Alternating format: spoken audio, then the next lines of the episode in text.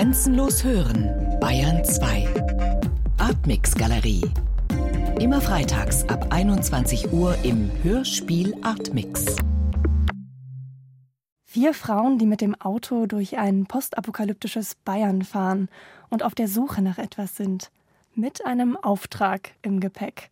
Ein altes, voneinander getrenntes Paar, das auf sein Wiedersehen wartet. Jedoch schon an den Fragen, wo und wann zu scheitern scheint. Und da gibt es noch ein im Gras liegendes Wesen und eine Liste mit vielen Symptomen. Ein Hörspiel, das von einer Hinweissuche erzählt und in dem sich die Hörenden selbst auch auf die Suche machen müssen. Die Symptome von Ingolstadt von Hannes Becker. Ich bin Hannes Becker. Ich habe das Hörspiel Die Symptome von Ingolstadt geschrieben, also den Text dafür geschrieben. Und ähm, ich bin Autor, Schriftsteller, ich schreibe Theaterstücke, habe jetzt hier mein erstes Hörspiel geschrieben und schreibe aber auch in allen anderen Genres, also auch Prosa, Lyrik hin und wieder. Bin außerdem Kulturwissenschaftler. Ich bin Henry Hüster, habe die Regie geführt und mache ansonsten viel Theater und habe hier mein zweites Hörspiel gemacht. Das Stück Die Symptome von Ingolstadt ist sehr vielschichtig. Wir versuchen mal die unterschiedlichen Ebenen ein bisschen auseinanderzunehmen und fangen mit den vier Frauen an, die im Auto sitzen, durch die Gegend fahren und bei denen am Anfang nicht ganz klar ist, welches Ziel sie eigentlich haben. Sie haben einen Auftrag bekommen und sie versuchen den auch zu definieren. Wonach suchen die vier denn?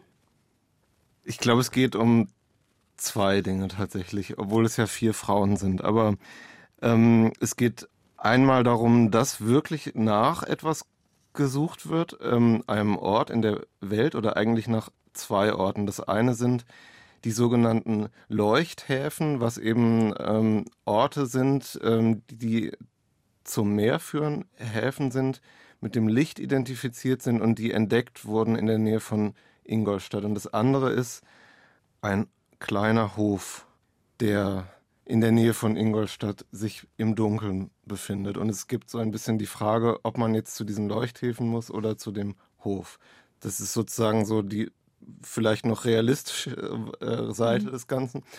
Und dann geht es aber auch darum, also was glaube ich ist, was ähm, Ilse Eichinger mal gesagt hat, dass die Suche gesucht werden muss. Also es muss gesucht werden, wie man jetzt überhaupt sucht, also auf was für eine Art und Weise das angegangen werden kann, damit man überhaupt entscheiden kann, an welchen dieser Orte man gehen muss. Und das ist eben, dass man nach den, dem Wo fragt, nach dem Wann fragt und nach dem Was in zweifacher Hinsicht fragt, nämlich ähm, was die Lage ist der Welt, vielleicht so die Weltlage so allgemein, oder was jetzt konkret diese vier Frauen tun sollen. Wissen Sie selbst, wer Sie sind? Das Spannende an denen, finde ich, ist ja auch, dass sie versuchen, ihre Vergangenheit zu definieren, stellen sich Fragen und, und versuchen, ihre Erinnerungen abzugleichen über ihre Vergangenheit in Ingolstadt beispielsweise. Kann man denn eine Zukunft haben, wenn man gar nicht weiß, wie die Vergangenheit aussah? Also wie entsteht die Identität, die sie haben als Protagonistinnen? Also ich habe das schon so gesehen, dass sie das wissen bis auf die eine ähm, mhm. Figur, also dass eigentlich diese Identitäten oder wer sie, wer sie sind, sich ganz klar, würde ich jetzt sagen, während der Suche so verändern. Mhm. Also mit der, mit der Bewegung und je nachdem, wo sie sind, sind sie auch andere Leute und verändert sich auch die Vergangenheit, aber das eigentlich trotzdem das so klar zu sein scheint, wer man ist und das immer mit so einer großen Selbstverständlichkeit gesprochen wird, bis auf die eine Figur, die sich so etwas mehr verunsichern lässt und sich nicht so richtig erinnern kann. Und, mhm. ähm, und warum lässt sie sich verunsichern? Das ist, glaube ich, ihre, ihr Auftrag tatsächlich. Also ich glaube, das ist so ihre, ähm, ihre Rolle vielleicht auch, dass sie ähm, ähm, diese, die Unsicherheit auf sich nimmt, die ähm, mit so einer Suche im Ungewissen verbunden ähm, sein muss, dass sie da durchlässiger ist für und dann dadurch auch ähm, andere Orte leichter an sich ranlässt. Also für mich ist, hat es so eine Offenheit in der Art, wie Hannes das geschrieben hat ähm, und ist so nah an dem Medium Hörspiel dran, dass immer wenn die vier was zu sich sagen, nimmt man das an, weil es dann Realität ist, weil wenn man im Radio was sagt, ist es so da. Und so habe ich das Gefühl, wenn die sich das erstmal mit Namen anreden, dann nimmt man diesen Namen an. Oder wenn die sich Schulen sagen, auf denen sie waren, dann ist das Realität, weil man hat es gesagt im Radio. Und, und so entsteht diese Welt und das ist irgendwie das Schöne, weil das so postapokalyptisch ist, dass da erstmal nichts da ist, kann das alles so entstehen durchs Sprechen. Und dann muss es eben auch eine Figur geben, die das erstmal bezweifelt oder die, die da ähm, dann versucht, noch tiefer zu gehen vielleicht. Und das fand ich das Schöne, dass es genau diese Offenheit hat ähm, und dass die aber miteinander auch diese Offenheit und Liebe meistens haben, eben genau dann anzunehmen, wenn ich von, mit dem und dem Namen angesprochen werde, dass ich dann auch der und der bin. Ich finde die tragischste Ebene für mich, die mich am meisten angesprochen hat, in dem Sinne ist auch die dieses getrennten älteren Ehepaars, die sich die Fragen stellen, wann werden wir uns wiedersehen und wo werden wir uns wiedersehen. Und dass das Wiedersehen dieser beiden so zentral im Stück von Anfang an angesetzt ist und dass das Wiedersehen an sich aber relativ schnell am Ende vonstatten geht. Da bist du ja. das Wiedersehen. In, inwiefern quasi das Wiedersehen wirklich das Ziel ist der beiden oder dieses Sehnen nacheinander auch so im Zentrum steht. Die beiden Figuren finde ich sehr, sehr stark. Ja, also ich glaube, sie ähm, tun auf jeden Fall viel dafür, dass sie sich nicht wiedersehen mhm. im Grunde. Also weil, also im Grunde, sobald das Hörspiel losgeht, sieht man natürlich erstmal nichts, sondern hört erstmal was. Und es fängt ja auch so an, dass man erstmal Geräusche und Töne hört und nicht weiß, wofür die stehen. In der allerersten Szene sozusagen. Und dass sie dann eben darüber reden, dass sie sich anscheinend jetzt auseinandergehen und dann scheinbar eine Vereinbarung treffen wollen, wie das vonstatten geht.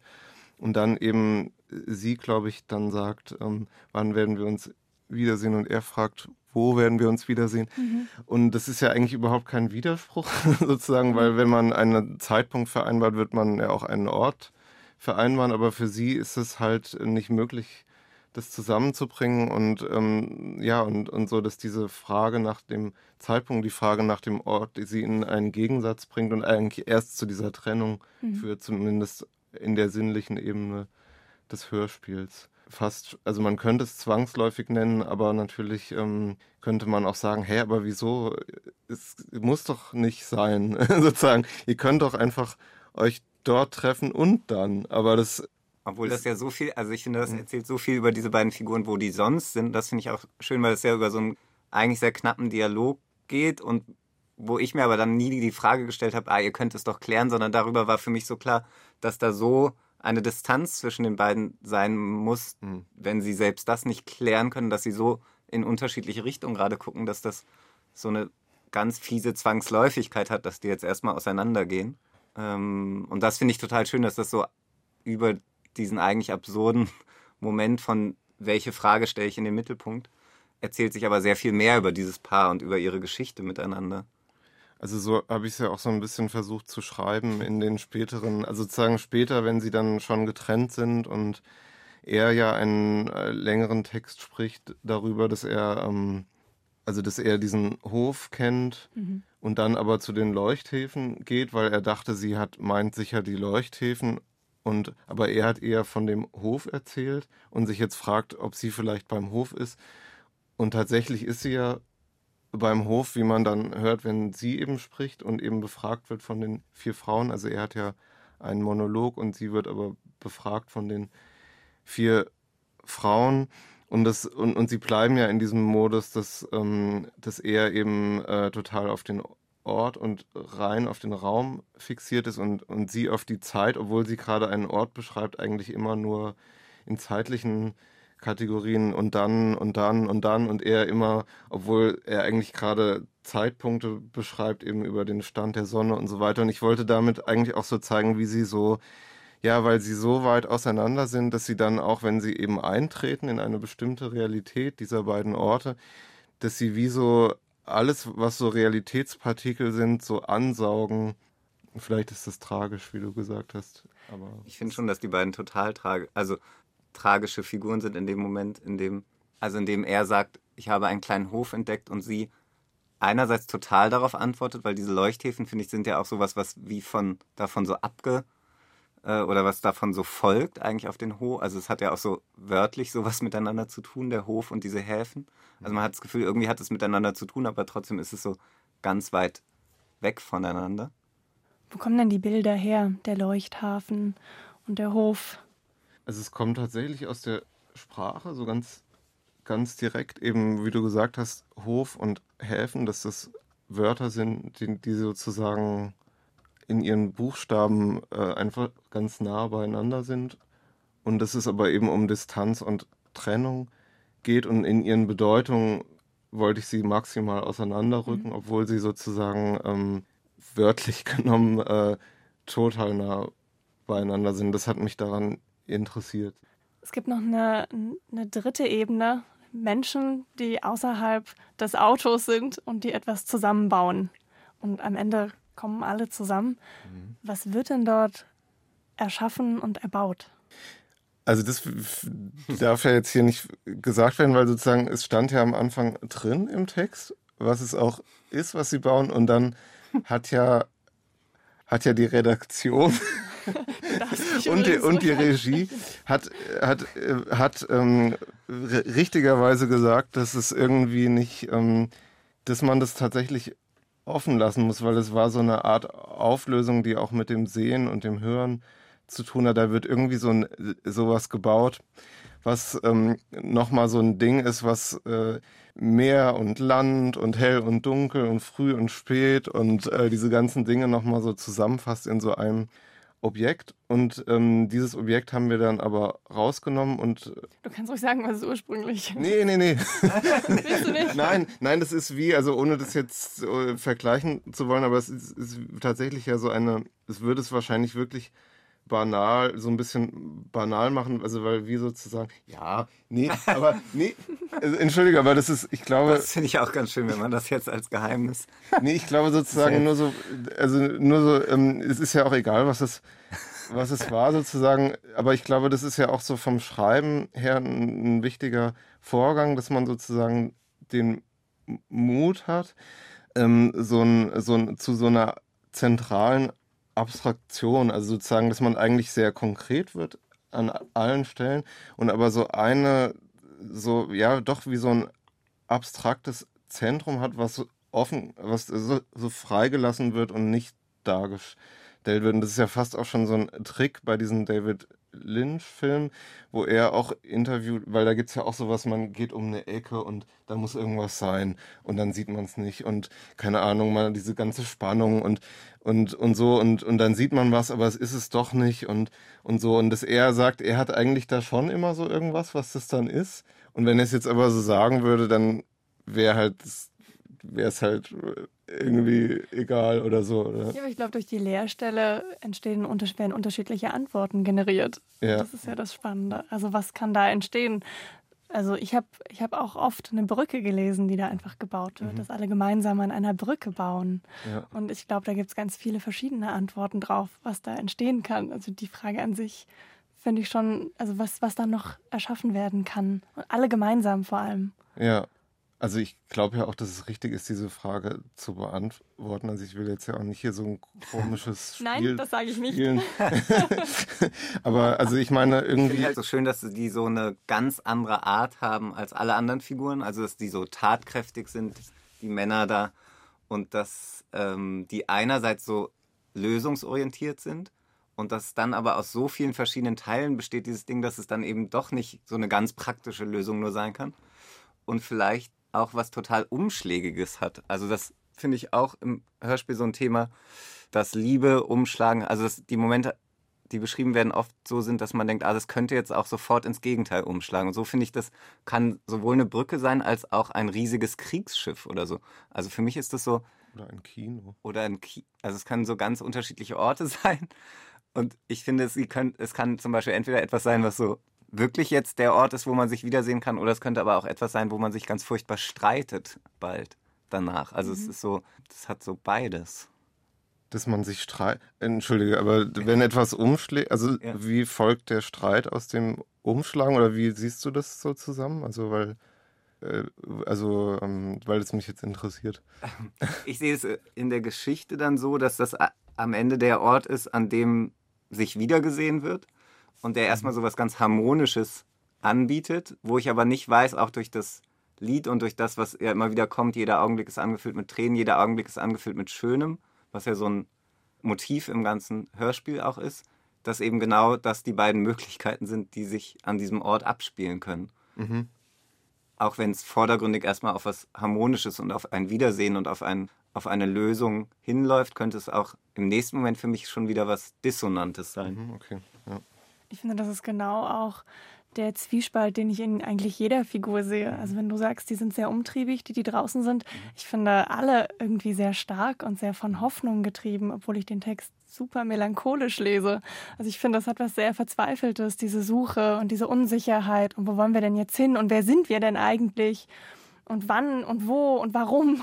Und trotzdem sind die aber, und auch die Figur, die, die vierte im Bund, äh, im Auto, die ihr als unsicher beschrieben habt, trotzdem sind die sehr kraftvoll. Mhm. Die, die, die haut ja auch immer so auf.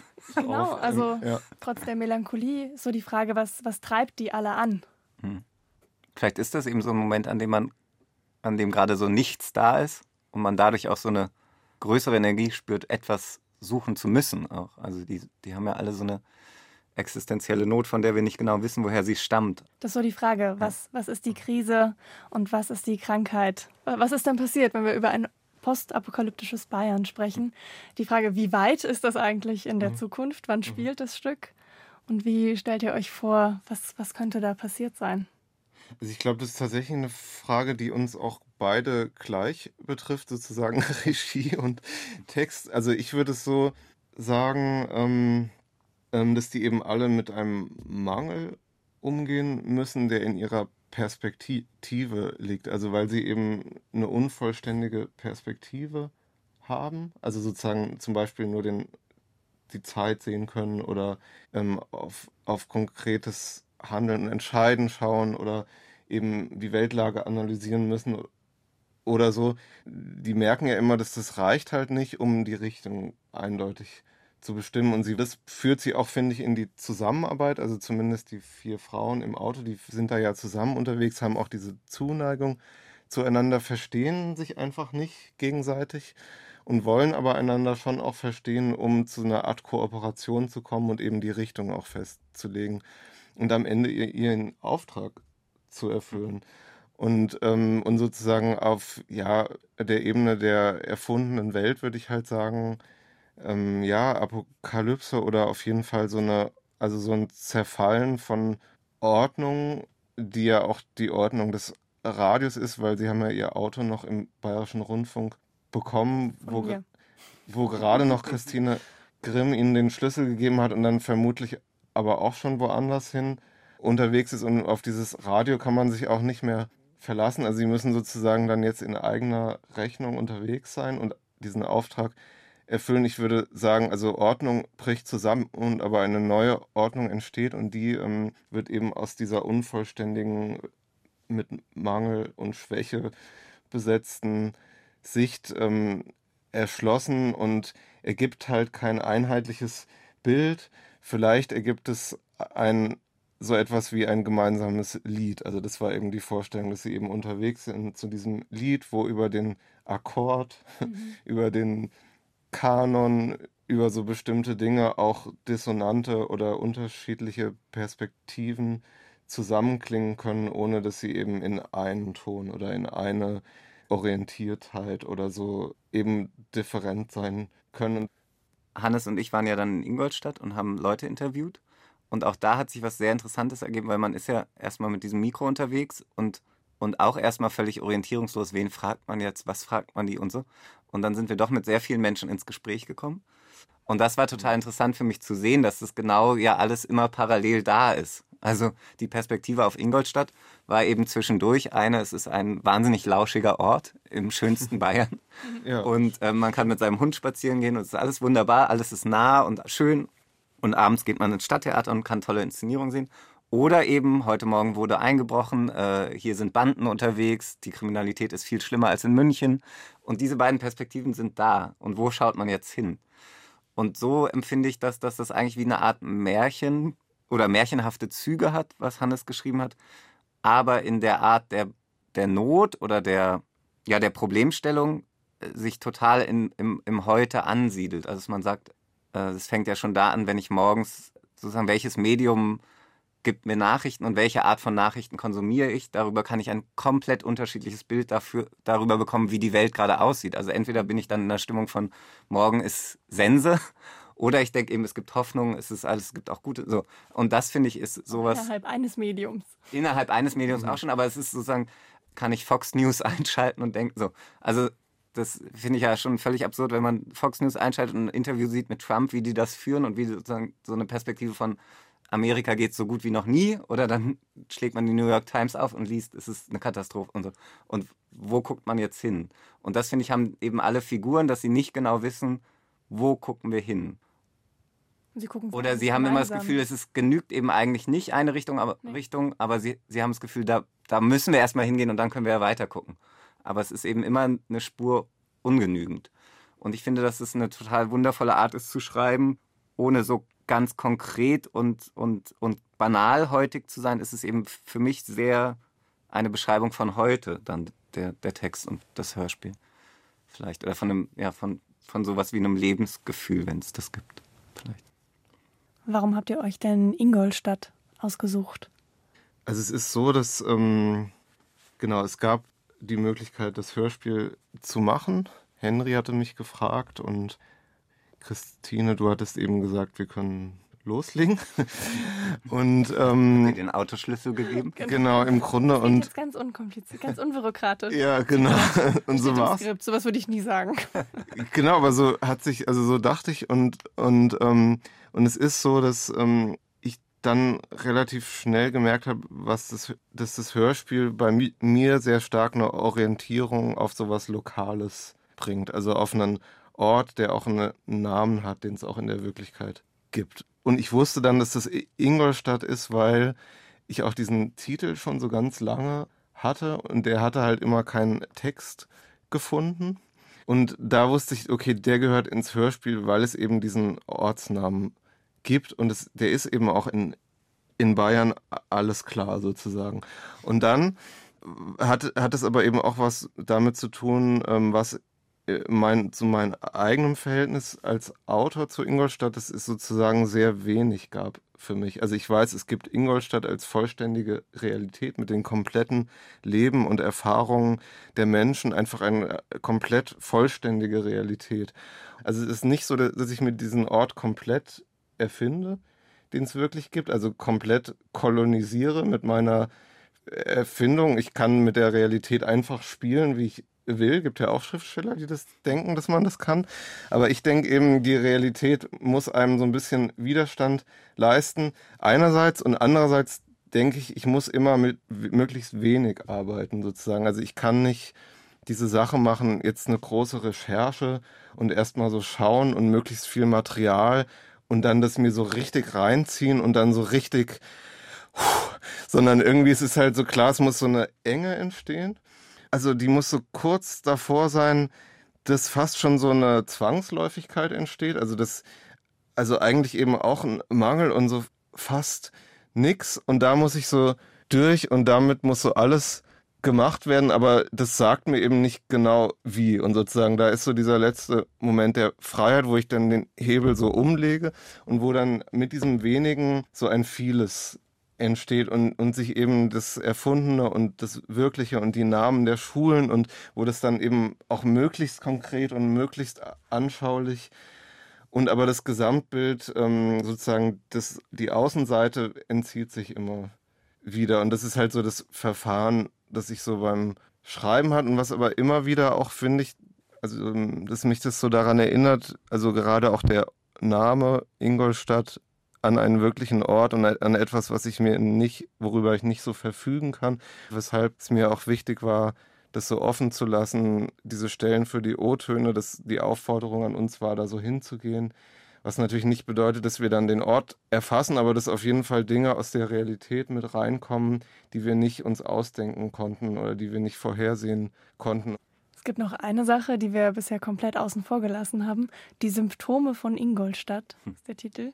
Und äh, eine Liste von Symptomen wird vorgelesen. Beziehungsweise es scheint da auch irgendwas im Gras zu liegen. Ein Wesen, das im Gras liegt. Wie würdet ihr die Ebene denn bewerten? Was liegt da? Und warum ist es, aus, sind es ausgerechnet diese Symptome, die ausgewählt wurden? Ähm. Also ich beim Lesen habe ich die ein, für mich eingeordnet in auch einen Versuch der Wahrnehmung. Und das ist wie das Prinzip einer Liste. Also dass man alles, was man wahrnimmt, erstmal notiert.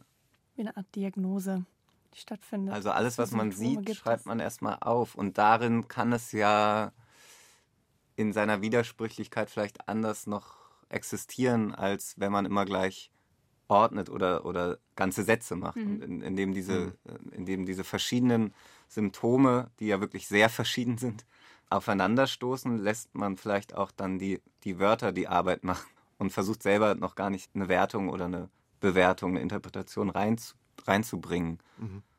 Ich musste auch total dran, ich weiß nicht, ob das Hannes jetzt passt, aber ich musste total an äh, das Gewicht der Welt von Hand gedenken, dieses Tagebuch, wo er eigentlich auch so sowas macht, ein bisschen ausformulierter. Also es ist gar keine Liste, aber es ist wirklich sehr und das Gewicht der Welt war für mich dann im Inneren eigentlich sowas ganz schön. Also wenn man so diese bayerische, tief bayerische Stimme hat, die irgendwie das Gewicht mhm. der Welt eigentlich oder dieser, dieser, dieser Ingolstädter Welt so, äh, da, so wiegt. Das finde ich auch schön, weil das hat trotzdem auch so eine Umschlägigkeit, weil manchmal hat es was total Beruhigendes, dass da eine, eine tiefe bayerische Stimme ist, die einem sagt, was, was, was es alles gibt.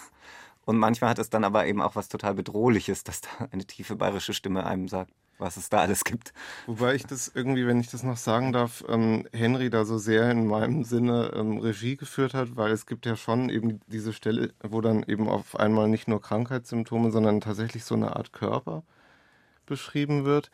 Ähm, wo wir das verschieden ausprobiert haben, wo du gesagt hast, sprich das doch mal, also ich weiß jetzt nicht genau, aber so mit so einer größeren Verunsicherung eben auch so, hä, was ist das? Ähm, also, also so, und, und, und das kommt mir natürlich sehr entgegen, weil ich immer das Gefühl habe, wenn ich so ein starkes Prinzip etabliere, wie so eine Autorität, die sowas haben kann, wenn so eine Stimme immer wieder spricht, dann, dann, also dann kann ich das irgendwie eigentlich fast nicht das dann nicht auch ähm, an einer Stelle so umzukehren oder außer Kraft zu setzen innerhalb dieser Perspektive. Also man könnte ja sagen, gut, dann hast du ja noch genug andere Sachen, die dann wieder an, ganz anders sind. Aber irgendwie ist es mir so wichtig, dass wenn, ja, wenn eben das auch innerhalb einer vorgeschlagenen Rolle der, das auch so gebrochen wird. Und das fand ich halt schön, dass also ich hatte halt so das Gefühl, dass in unserer Kommunikation oder wie Henry den Text aufgefasst hat, dass Henry das sozusagen eher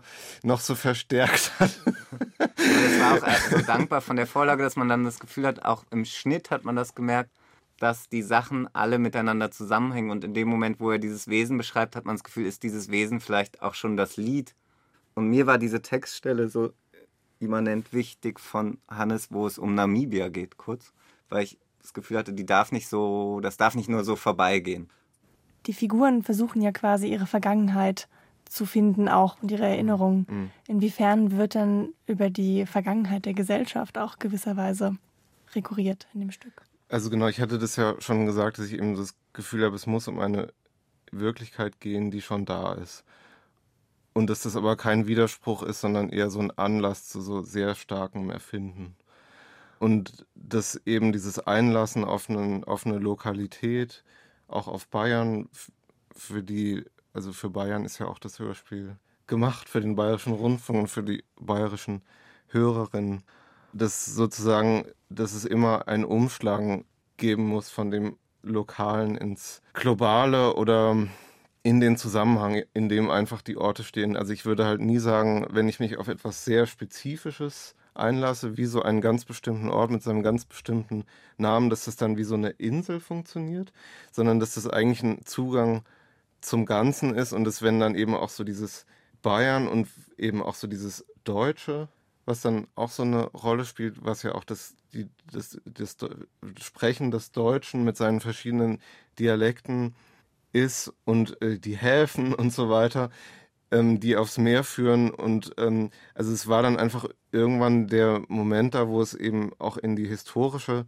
Zeit gehen musste, hatte ich das Gefühl, und wo eben der Zusammenhang zu, den, zu dem deutschen Kolonialismus ähm, für mich so total da war, was eben auch ein Raum war, eben diese ähm, namibische Wüste, die ja eine Küsten Wüste ist, die sozusagen ähm, ja eben eine Wüste ist und aber trotzdem am Meer liegt und eben als Ort auch irgendwie was zu tun zu haben schien mit diesem Ort, wie er da so entworfen war für Ingolstadt, so dass ich das Gefühl hatte, dieses ganze, diese ganze Struktur von diesen Hof- und Häfen, Meer und Land kann wie so einmal umgewandt werden und dann ist man eben in, in diesem, also in diesem, zumindest in dieser geografischen Landschaft Namibia, die natürlich nicht einfach eine geografische, sondern auch ein historischer Raum ist und die dann das auch zurückwirft auf Ingolstadt, dass das eben auch nicht einfach eine Natur ist oder sowas, sondern eben ein sozialer, historischer Raum, wo diese ganzen Begriffe auch des Völkermords und des, des Deutschen und so weiter, wo die einfach so eine, als so eine Art Klartext kommen, der aber sozusagen die Fiktion und auch so das Mehrdeutige nicht aufheben, sondern so aufladen und verunsichern und in Frage stellen auf eine Weise, dass das nicht verschwindet, sondern sich auf eine problematische Art irgendwie vermehrt in seinen Bedeutungen und Anforderungen auch an das, wie man das verstehen soll, die, diese, dieses gesamte. Und es ist wie so eine Möglichkeit auch der Lesbarkeit, dass es diese Textstelle gibt, die sich auch mehrmals wiederholt, wo eine Figur sagt, oh, oh, oh, mir ist so kalt, die ich auch mit dieser Stelle verbinde, dass man sagt, wenn man dahin guckt, dann wird man halt von einem richtigen Windstoß, einem kalten Windstoß angeblasen, der diese Geschichte ist, die eigentlich in Deutschland viel zu wenig verhandelt wurde. Und das führt zu dem Lied, weil das Lied auf eine Art ja auch eine, eine Lösung ist. Alle kommen zusammen, singen, singen chorisch, singen, singen als Kanon. Und da war dann Fridolin und mir wichtig, dass man, ohne dass das jetzt jeder mitkriegt, aber dass das irgendwie mit, mit Namibia trotzdem auch zu tun hat und dass auch dadurch das, was die Figuren alle bauen, auch umschlägiger wird, finde ich, weil das eben auch etwas sein kann, was zur Gewaltanwendung vielleicht dient. Also das, was ich vorhin gesagt habe, dass die das entweder als harmonische Lösung gesehen werden kann oder aber auch als eine, eine mit Gewalt. Und so hat auch das Lied, finde ich, etwas in der Art finde ich, hat was Schönes, Ohrwurmhaftes und es hat aber trotzdem auch was Schräges, Brutales für mich. Ich fand es einen totalen Fund, dass wir diesen Gospel gefunden haben, weil das für mich nochmal so eine Verbindung schlägt dahin, ohne dass man das so ausbuchstabiert, weil es ist ja erstmal nicht, es ist kein bekannter Gospel. Und ist kein, wir haben es sozusagen abgewandelt auch und ist ja. wie, so ein, wie so eine Spur, die man legt.